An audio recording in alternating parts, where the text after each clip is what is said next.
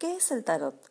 La manera más fácil de responder a esta pregunta podría ser dar una descripción.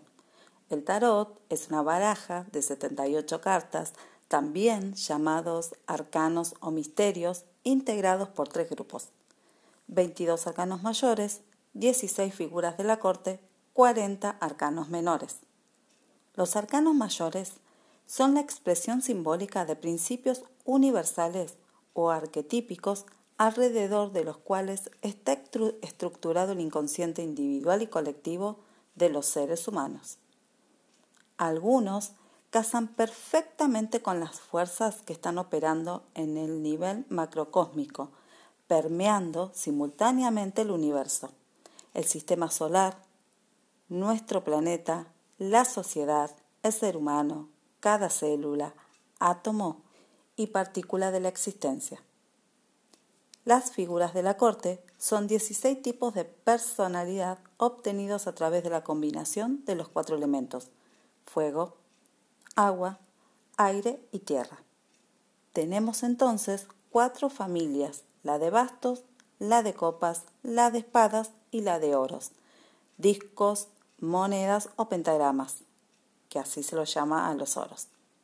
Tenemos también cuatro funciones ejecutadas por el caballero, la reina, el príncipe y la princesa en la disposición matriarcal del tarot de Crowley y rey, reina, caballero y sota o ballet en la patriarcal de la mayoría de las barajas. Los 40 arcanos menores o cartas numeradas del As hasta el 10 están también estructuradas en cuatro series, bastos, copas, espadas y discos u oros y representan aspectos del comportamiento humano. Los bastos muestran cómo estamos energéticamente, cómo administramos nuestro fuego en sus tres niveles, instintividad, creatividad y espiritualidad. Las copas ilustran diferentes estados emocionales. Las espadas son mecanismos o estados de mente. Y los discos u oros muestran nuestra relación con el mundo material, cuerpo físico, bolsillo, cuenta bancaria y patrimonio. La descripción sirve, pero la pregunta continúa en el aire. ¿Qué es el tarot? ¿Un arte de adivinar? ¿Una visión simbólica del cosmos? ¿Un compendio de conocimientos esotéricos? ¿Un mapa de la psique? ¿Un camino de crecimiento espiritual? ¿Un legado de otras civilizaciones? Una representación simbólica del árbol de la vida, una ilustración de las fuerzas de la naturaleza, un instrumento de autoconocimiento.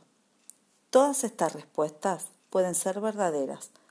Unas y otras se complementan, pero todas limitan la respuesta que estamos buscando, que parece abarcar todas ellas y probablemente muchas más.